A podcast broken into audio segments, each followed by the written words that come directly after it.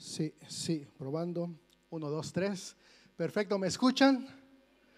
Sí, bueno, eh, voy a tratar de no moverme mucho por, por amor a los de las cámaras, ¿sabes? Así es que, ¿por qué no pones tus manos hacia el cielo de rendición y dile, Dios, háblame? ¿Sí? Vamos a repetir todos a una sola vez, Dios, háblame. Señor, habla de esta gente, habla de este pueblo, háblanos a nuestro corazón, Señor. Te amamos tanto, te necesitamos y queremos una revelación tuya en esta mañana. Así es que tú eres el invitado, bueno, tú nos estás invitando a nosotros a tu presencia, Señor. Exáltate esta mañana. En el nombre de Jesús, amén y amén. Pues eh, amistad, familia, qué bueno es estar aquí con vosotros. Tengo algunos minutos y los voy a aprovechar al máximo, así es que te voy a pedir que por favor, como dirían en mi pueblo, como dirían en, mi querido país, abróchate los cinturones, porque creo que hoy vamos a, vamos a volar, Así es que abróchate, es decir, prepárate, porque yo creo que, que vamos a salir bendecidos esta mañana. Esta prédica es parte de la, de la serie creados con un propósito y el día de hoy vamos a hablar sobre la adoración. Así es que, pues, eh, quiero comenzar con, esto. En el 2006 fue mi primer viaje misionero. Fue un viaje que lo hice a un país de Medio Oriente. En ese momento se encontraba dentro de los cinco países con mayor eh, persecución al cristianismo. Si tú tenías una Biblia, son ocho años de cárcel en este país, así es que imagínate lo difícil de poder estar en este lugar. Sin embargo, estando entre la iglesia perseguida, estando entre amigos, entre jóvenes, familias, nos contaron una historia y desde que me la contaron, no ha dejado de, sonar en mi cabeza. No me la he podido quitar de la mente, no me la he podido quitar de mi corazón. Es una historia que cuando yo la escuché me confrontó muchísimo, pero cuando la recuerdo el día de hoy me anima. Cuando la recuerdo el día de hoy me ayuda y me inspira. Porque esta historia me enseña lo que significa vivir con propósito y esta historia me enseña el significado de vivir una vida de oración. Así es que voy a contarte esta historia y le he pedido a, un, amigo mío, quédate de este lado, porfi, eh, Luca, para aquellos que no lo conocen, Luca, 15 años, mira, aquí creo que eh, hoy vas a ser el centro de todo, así es que saluda a, la gente que te mira. Todos saquen por favor su, móvil, Y una foto para Luca, redes sociales, Luca, soy como tú, no quiero ser como tú, ¿no? Bueno, eh, la historia es así. Él tiene 15 años. Pero la historia que me contaron es un chico de 12 años, pero quería que por lo menos vieras la, estatura, por lo menos vieras eh, su cuerpo, eh, vieras cómo, cómo está vestido, porque es una historia que a mí me impactó muchísimo. Era un niño de 12 años aproximadamente, y este niño tuvo una revelación de Jesús. Yo no sé si tú lo sepas, pero en los países de Medio Oriente no hay iglesia, no hay Biblia, no hay células, no hay momentos así. Y lo que hace Dios en su gran misericordia es que Él personalmente se revela a las personas, ya sea a través de un sueño, a través de una visión. Y Dios se reveló en un sueño, en una visión a mi querido amigo de 12 años. Y algo sucedió en su corazón, algo sucedió en su corazón. Y, te gusta hacer el teatro a ti, ¿verdad? Vale, me vas a ayudar. y, él tuvo una revelación de Dios. Cayó al suelo.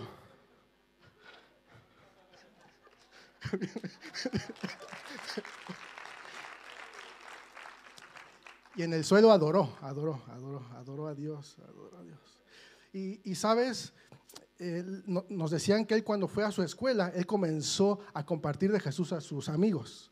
Comenzó incluso a orar por los enfermos comenzó a compartir, comenzó a hablar. ¿Y sabes qué sucedía? Comenzaron a suceder milagros. Y los niños comenzaron a, saber quién era Jesús. Y, el maestro decía, ¿qué está pasando? Es que nadie nos ha dicho, ¿qué sucede? Porque comenzó un avivamiento en esta escuela. ¿Avivamiento cómo lo harías? ya, ya, no, ya. Un avivamiento, imagínate, una revolución en toda la escuela, pero no se quedó ahí. Después en su barrio, en su comunidad. Él también iba caminando y mientras iba caminando, no, te salgas de la, de, la... Mientras iba caminando, él oraba también por los pequeños, con sus amigos. Cuando jugaba fútbol, bueno, con fuerza, ¿no? Como el Real Madrid, el Vizca, ¿no? Messi, ¿no? Messi, Messi jugando con sus, amiguitos al fútbol, con Iron Man. Bueno, no existía Iron Man, pero algo parecido a eso. Y él comenzó un avivamiento también en su barrio. Y, algo sucedía y decían, ¿qué está sucediendo? Como es prohibido el cristianismo, se enteró la policía secreta. La policía secreta llegó a su casa, habló con sus padres y se lió. A este pobre niño se lo llevaron a la cárcel, a la prisión mejor, mejor, a la cárcel, a la prisión.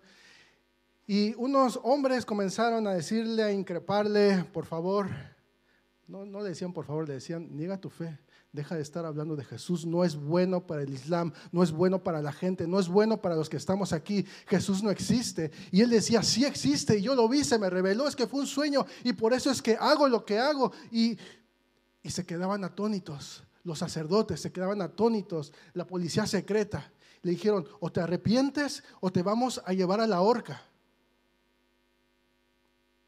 12 años. Míralo. 12 años. Aquí hay algunos niños también o adolescentes. Esta es una historia real. Dijeron, ¿no te quieres arrepentir? Perfecto. Nos vemos el domingo. Nos vemos el viernes.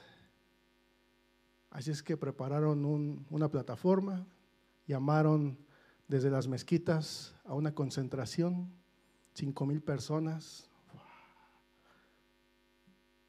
Hicieron el llamado.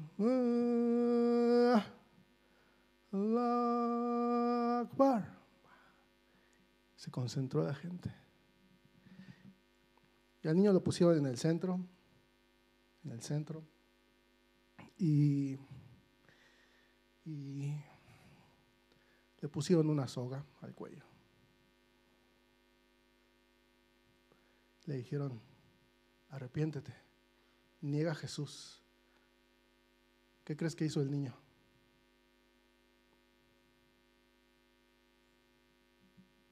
No. No, esa fue su respuesta. No. Imagínate un niño jugando, 12 años, inocencia. Él no sabía de muchas cosas, lo que sí sabía era quién era Jesús niega a Jesús. No. ¿Vale? Cogieron la cuerda y él sabía lo que iba a suceder. Así es que él tomó la cuerda que estaba rodeando su cuello, la besó y dijo, bendita cuerda que me llevas a mi Salvador.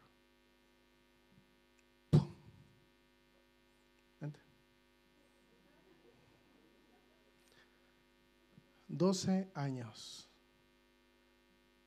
Una historia real. Esto pasó aproximadamente en el 2004, dos años antes de que yo llegara a este país. Imagínate. Gracias, Luca. Un aplauso, por favor, a Luca.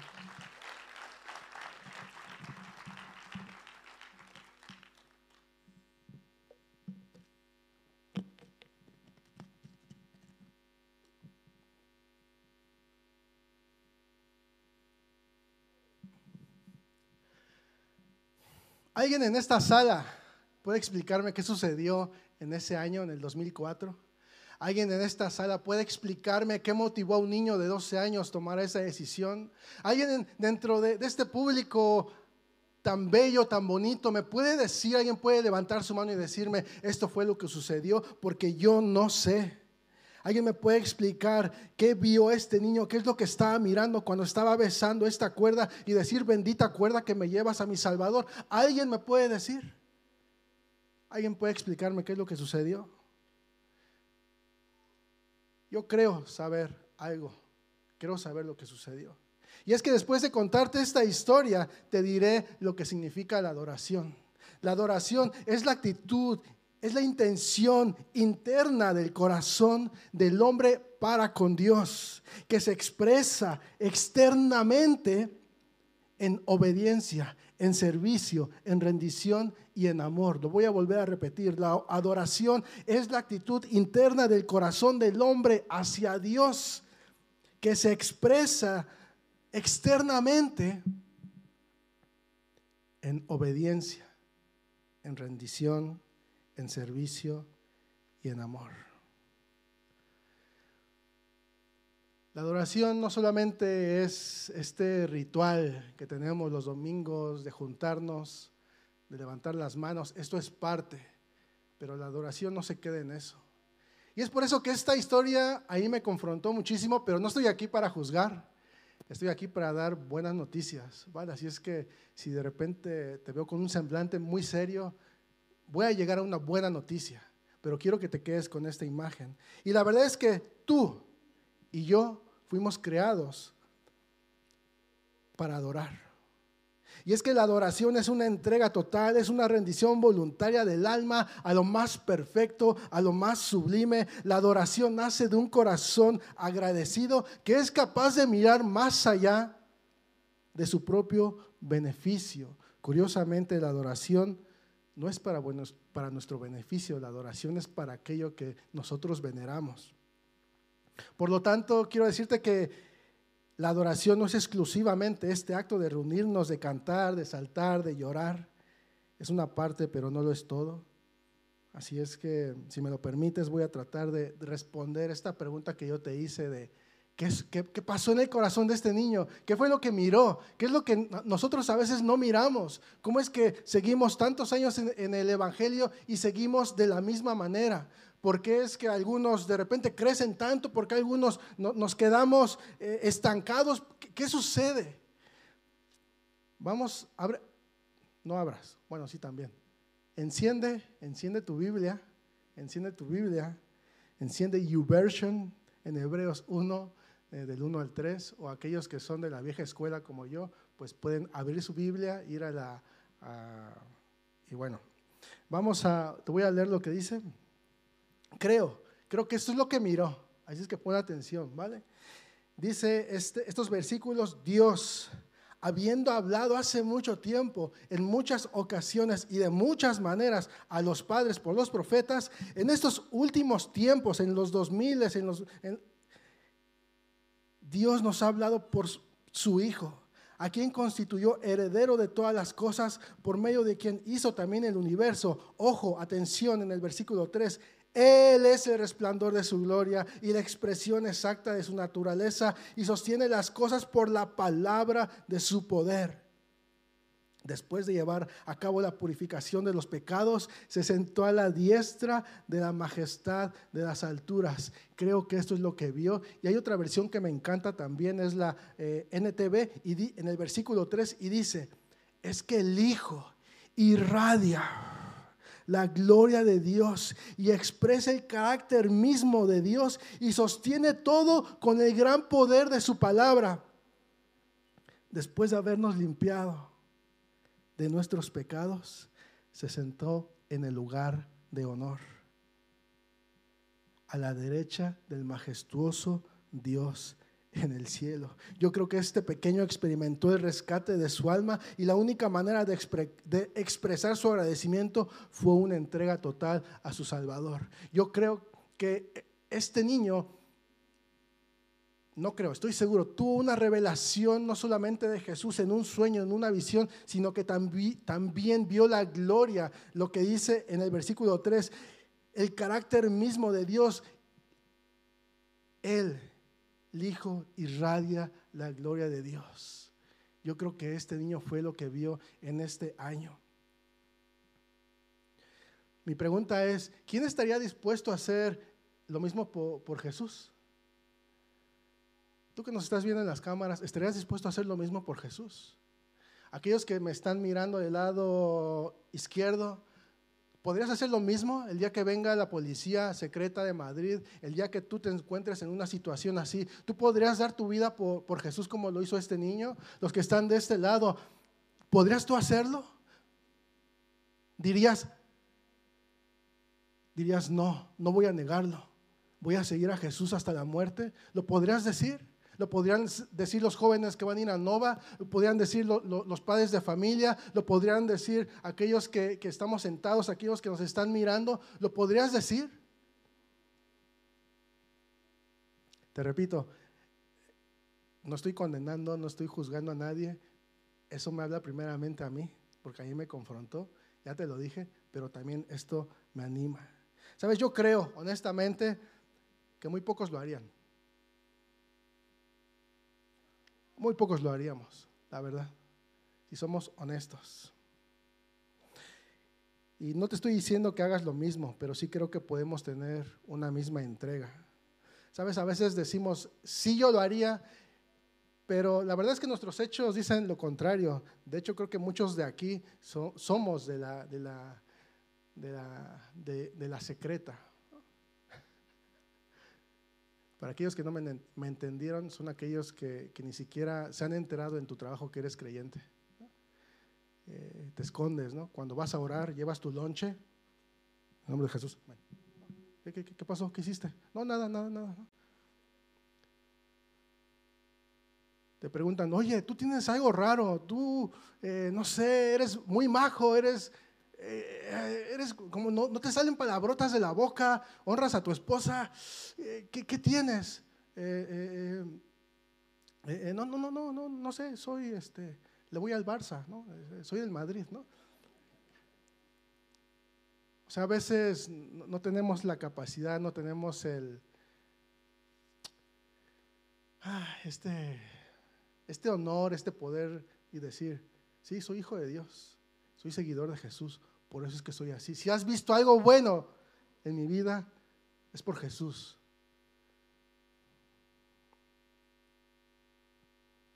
¿No te gustaría tener un tipo de adoración como esta? Solamente la pastora. ¿Alguien más? O, o, estamos aquí solamente como un club de domingo? ¿Sí o no? ¿Alguien quisiera tener en su vida la manifestación del Espíritu de Dios? Bueno, hay varios, gracias. Ahí atrás, eso, doblemente para ti, ¿no?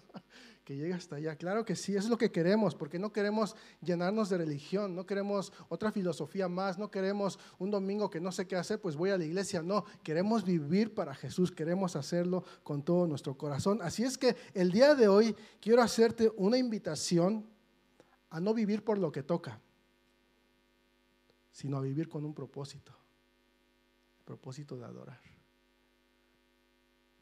Puedes decirle a la persona que está al lado derecho, no vivas por lo que toca. Dile. O al lado izquierdo, ¿no? No vivas por lo que toca. Vive con un propósito.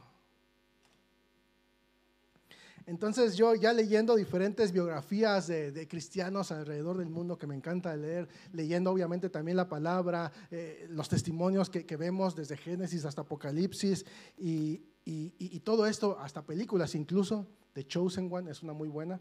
Eh, eh, yo creo, creo que he podido eh, descubrir un pequeño hilo.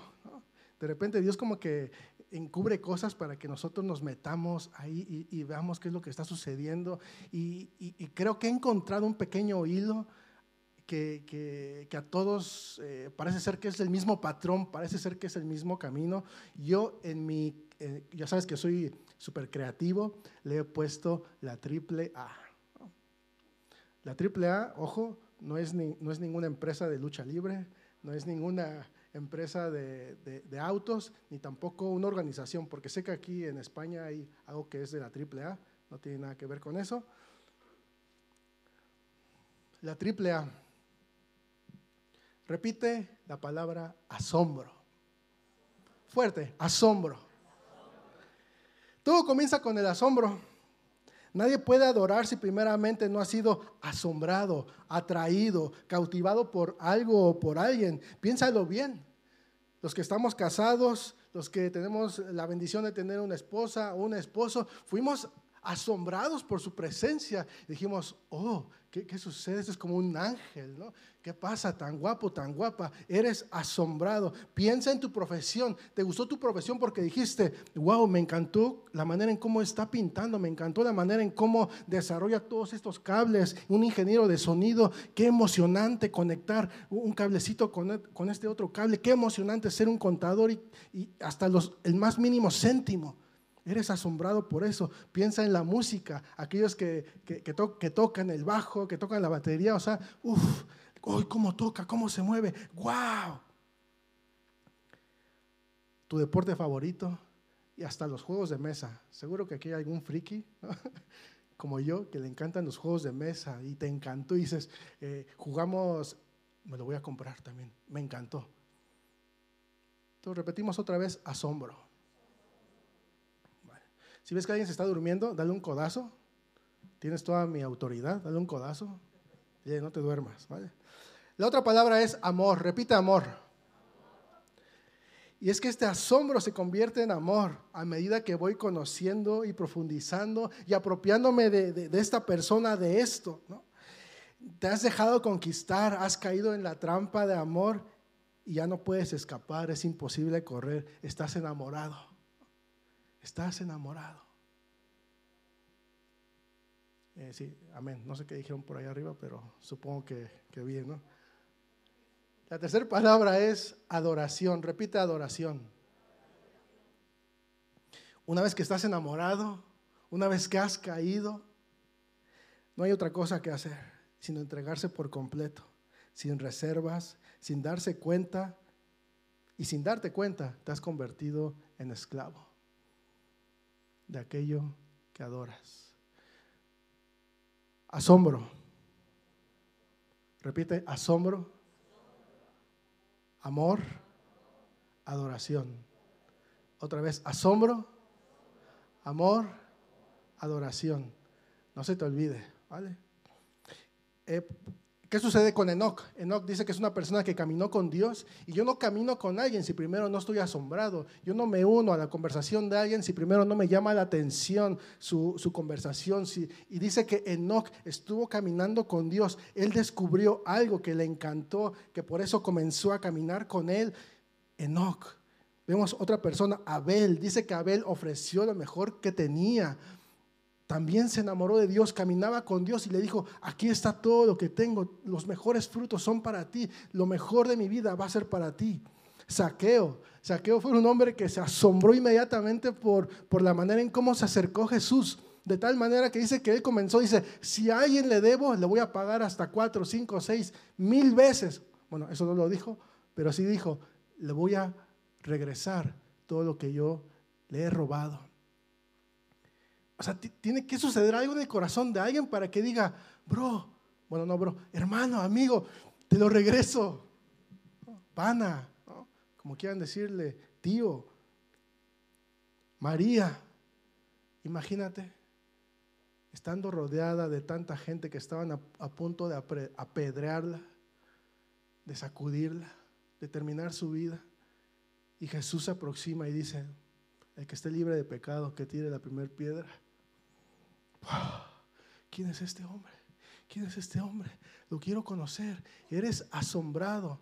Y a medida que eres asombrado, eres cautivado por Jesús, te vas enamorando de lo que Él ha hecho, te, vas enamorando de quién es y terminas adorándolo, terminas exaltándolo, pero no solamente con tus labios, sino de una manera intensa y de una manera real. Por lo tanto, Eres esclavo de lo que adoras. Dile a la persona que está al lado derecho o izquierdo, eres esclavo de lo que adoras. A quien adoras. Ah, entonces, ¿a quién adoras? Si eres esclavo de lo que adoras, entonces, ¿a quién estás adorando? Sabes, los seres humanos fuimos creados para adorar. Es uno de los propósitos que vemos establecidos en la Biblia. Es uno de los propósitos que vemos aquí para el hombre aquí en esta tierra. Sin embargo, también corremos, corremos el peligro, corremos el riesgo de adorar lo que no es, cambiando la verdad de Dios por la mentira, honrando y dando culto a otros dioses. Claro, porque tu adoración puede ser genuina, pero puede estar en la dirección equivocada. Tu adoración puede ser buena, pero a lo mejor está en otro lugar que no es Dios. Entonces, ¿dónde está tu adoración? ¿A quién estás adorando? Recuerda que cuando tú te enamoras tanto y comienzas a adorarlo, te vuelves esclavo de. Piensa en tu vida. ¿De qué eres esclavo? ¿Quieres saberlo? Piensa en las mañanas. ¿Qué es lo que haces? ¿Qué es lo primero que haces cuando te despiertas? Dale la gracia a Dios. Otros le dan las gracias a Instagram, ¿no? Ah, vamos a ser honestos, eh, ¿cuántos de aquí por lo menos cinco veces a la semana se despiertan y lo primero que ven es el, móvil?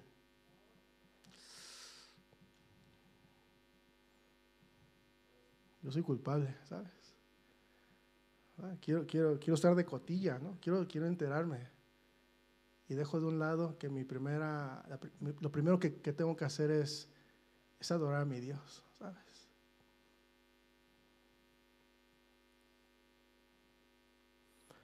el problema de, no tener una, el problema de adorar de una manera equívoca es que esta adoración nos puede llevar por dos caminos. Uno es una eternidad con Dios y la otra es una eternidad sin Dios. Por eso es importante que sepamos de qué somos esclavos y qué es lo que estamos adorando. Entonces, ¿qué tanto te ha impresionado Dios en esta semana? ¿Qué tanto te has dejado ser asombrado por, Dios? Si no sabes de qué estoy hablando, mira la cruz, mira a Jesús. Ese puede ser el mayor asombro que puedas tener. Saber lo que Jesús hizo por nosotros. ¿Qué tanto amas a Dios? En esta semana, ¿cómo ha sido tu, amor hacia Dios? ¿Ha sido genuino? ¿No ha sido genuino? ¿Cómo has expresado tu amor? Yo creo que el, mejor lugar donde nosotros podemos expresar nuestro amor es cuando nos preparamos los domingos y venimos aquí a servir. Yo no sé si te ha pasado, a mí me ha pasado que el domingo, despierten, despierten, el desayuno, depístenlo, no, ya se quemó la comida, vamos a arreglar esto. Y, y, de repente como que quieres ahorcarte a ti mismo, ¿no? Los padres que tienen adolescentes de repente los quieren ahorcar y dicen, ya, reacciona, ¿no? Vienes conduciendo y se te mete alguien y dices, en el nombre de Jesús, ¿no? Pum, ¿no? Eh, porque, porque es mejor dar que recibir, ¿no? Eso dice la Biblia, ¿no? Entonces, o sea, te, te, te bajas la cruz, te, te quiere salir tu carne, tu carnota ahí, ¿no? Ahí en un asado te lo echas, tu carne, hueles a, bueno, con unos chilitos, ¿no? Es una longaniza, nopalitos, aquellos que son de México, cactus para aquí, bueno. ¿Es Dios el centro de tu adoración? ¿Es Dios el centro de todo lo que respiras? Espero que así sea. Eh, ah, ¿Me ayudas? Mi querido jefe, Iván. ¿Cómo sé que no vivo una vida de adoración correcta? Si ya vimos que la adoración es la, actitud, interna del corazón hacia Dios y que se expresa de una manera externa en obediencia, en servicio, en rendición y amor, Curiosamente en Isaías 29:13, lo tienen ahí en la parte de atrás, fíjate lo que dice, espero que no caigamos en, este, en esto, pero dice, este pueblo dice que me pertenece, me honra con sus labios, pero su corazón está lejos de mí. Creo que la que pusieron ahí es diferente a la que yo estoy leyendo, no te preocupes. Y la adoración que me dirige no es más que reglas humanas aprendidas de memoria y su veneración hacia mí es solo una tradición aprendida de memoria, es muy parecida. Te voy a leer nuevamente, esto dice, este pueblo dice que me pertenece, dice que son creyentes, dicen que son cristianos, que son seguidores de Jesús, me honra con sus labios, canta bonito, eh, eh, redimidos, eh, Jesús Adén Romero, Marcos Witt, Jazz Jacob, dice, pero su corazón está lejos de mí. Y la adoración que me dirige no es más que reglas humanas aprendidas de memoria.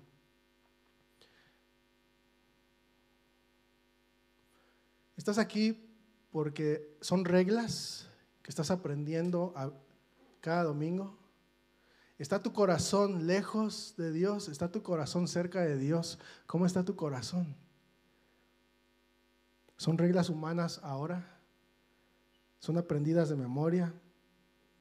Cuando tú lees la Biblia es lo hace cuando haces tu devocional, cuando lo haces sin este amor, sin este asombro, quiero enamorarme más, quiero conocer más de ti. Es un devocional más, es tu palomita. ¿Qué es? ¿Qué es para ti? Así como también encontramos una triada, que es el asombro, el amor y la adoración, también encontré otra triada, otra triple fuerza, que que se manifiesta en nuestra vida cuando estamos en automático, cuando ya hemos perdido nuestro propósito. Esta triada está compuesta por el temor, el temor por el futuro, temor por tu vida, temor por tu salud. ¿No has entendido tu propósito entonces? Que no estamos aquí para vivir con, con temor, estamos aquí para vivir abundantemente, porque hemos conocido a Jesús. El orgullo. Pensar que lo sabes todo, pensar que no necesitas de Dios, es otra parte. Número tres, la queja y la crítica. Uf. La queja y la crítica. Son hermanas. Siempre van de la mano. Se animan la una a la otra. La queja y la crítica. Si tú vives si tú estás viviendo ahora con queja, con crítica, que, por qué está lloviendo, que por qué está gobernando este partido, por qué me sentaron de esta manera, por qué no hacen las cosas mejor. Ah, es que Rebeca, ay, es que Chisco. Es que Dave ya me tiene harto, siempre hablando de las misiones, siempre hablando de conectar con Dios y ir a todos los lugares.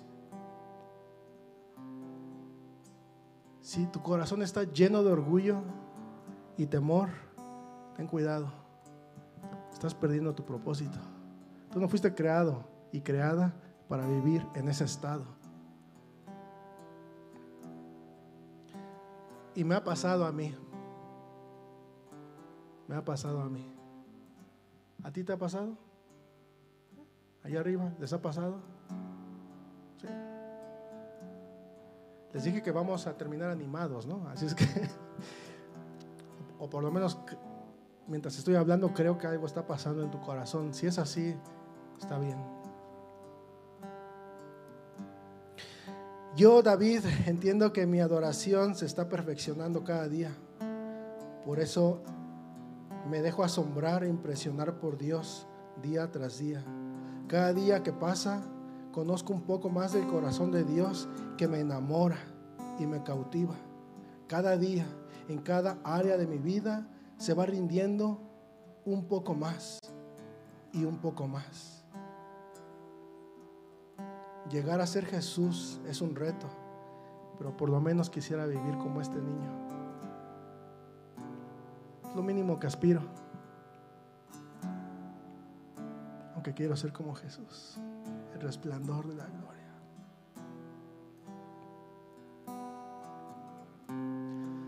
Desde Génesis nos dice la Biblia que el propósito de Dios siempre ha sido tener una comunidad de adoradores que puedan ser como espejos, que puedan reflejar su imagen en todas las naciones, en todas las etnias de la tierra, con tus familiares, con tus amigos, en todos lugares. Ese es el propósito de Dios. Y Dios está buscando, esa es la buena noticia, que Dios está buscando hoy a las 11, a las 12 con 10 de la mañana está buscando adoradores que le puedan adorar en espíritu y en verdad. Y esta es la buena noticia. La buena noticia es que Dios está abriendo los cielos, está manifestando su misericordia y está buscando hombres, mujeres, niños, adolescentes, familias, padres de, familia, mujeres de familia, psicólogos, enfermeras, músicos, fotógrafos, diseñadores, lo que sea.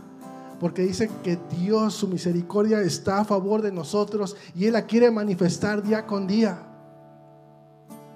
Esa es la buena noticia. Él quiere sorprenderte.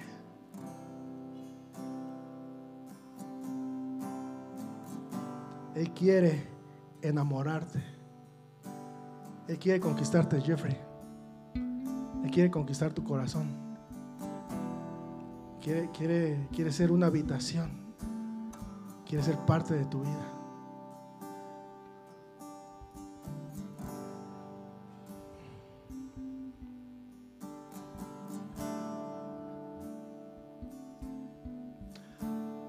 hace 21 años, Dios me puso una trampa de amor. Yo iba caminando feliz de la vida, no quería a Dios en mi vida. Mi adoración estaba centrada en otro lugar, pero Dios me puso una trampa y no pude escapar. Traté de hacerlo varias veces a mi manera, pero no pude escapar.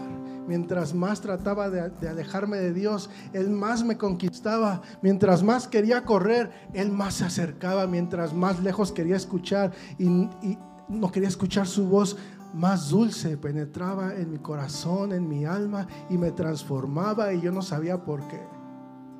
Y yo no sabía por qué. Caí en sus brazos de amor. Me ha dado un propósito me ha dado una razón y mil motivos por lo cual despertar cada día.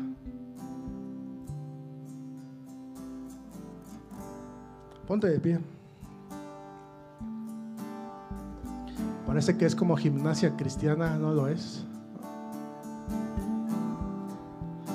Yo no sé dónde está tu adoración, yo no sé cuál es el centro de tu adoración. Si es Jesús, qué bueno. Si, si, si el centro de tu adoración sigue en fuego, si sigue ah, ardiendo, qué bueno. Pero yo creo honestamente que hay varios aquí en esta sala que su fuego se ha ido apagando. Creo que el asombro por Jesús se ha ido declinando. Creo que tu amor y tu entrega ha pasado. Pero hoy mismo Dios está mirando y está buscándote.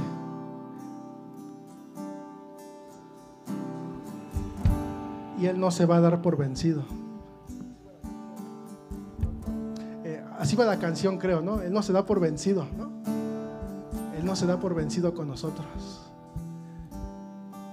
Aunque tú te quieras ir, Él se acerca y te susurra y te dice, hey, estoy aquí. Hey, escúchame. Apaga todo, apaga las voces, apaga todo lo que te está distrayendo. Escúchame, aquí estoy. Apocalipsis 1.17 nos muestra a ese Jesús que ya no es un cordero, sino que ahora es un león, un Jesús que, sus ojos son de fuego, un Jesús glorioso. Y a ese Jesús es el que tú y yo estamos adorando, o sea, el Dios que nosotros servimos. ¿Sabes? Es un Jesús resucitado, es un Jesús vestido de majestad, es un siervo, pero ahora es un rey. Y lo que estamos haciendo aquí, que es levantar nuestros brazos y nuestras manos, un día lo vamos a hacer con miles de personas. Mi oración es que junto contigo esté tu esposa, tu esposo, tu amigo, tu mejor amigo, que esté tu tía, que esté tu, tu padre, que esté tu madre, que aquellos que no están buscando a Dios ahora, espero que tú te puedas, espero que podamos todos juntos.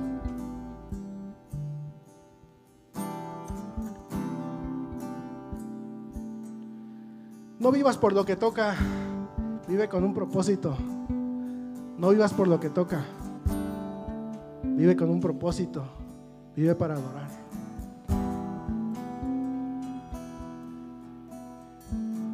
Y es que enamorarse de Jesús es lo que le da sentido a nuestra adoración y es lo que vamos a hacer ahora. Vamos a terminar adorando, vamos a terminar diciéndole Dios, tú eres el centro, eres el centro de todo. Si tú eres la primera vez que estás aquí y dices, mi adoración está equivocada, no es hacia Jesús, hoy tú puedes hacer las paces con Jesús, hoy tú puedes regresar a casa, hoy tú puedes encontrarte con Jesús. Y te voy a pedir que, cierres los ojos. Vamos a cerrar todos nuestros ojos. Si es la primera vez, la segunda o llevas mucho tiempo, pero no te has encontrado con Jesús, dile, Dios, encuéntrame, ven. Jesús, ven. Solo dile, Jesús, ven. Jesús, ven.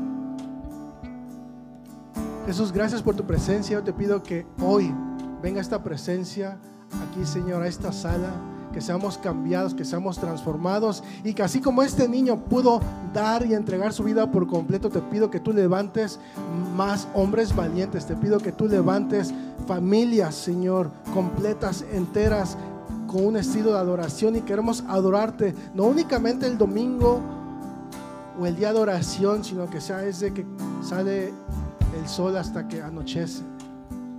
En nuestro trabajo, en el gimnasio, en la escuela, en la universidad, Señor, en lo que hacemos, en lo que decimos, Señor, que, esta actitud interna que se gesta dentro de nosotros, Señor, sea tan buena, Señor, que, que venga a ser manifestada externamente en obediencia, en servicio, en rendición. Si tú hiciste esta oración, si tú le dijiste a Jesús, ven, cuando terminemos, Va a haber algunas personas de este lado que quieren orar por ti. Mientras vamos a, disfrutar de este tiempo y vamos a adorar, ¿sabes?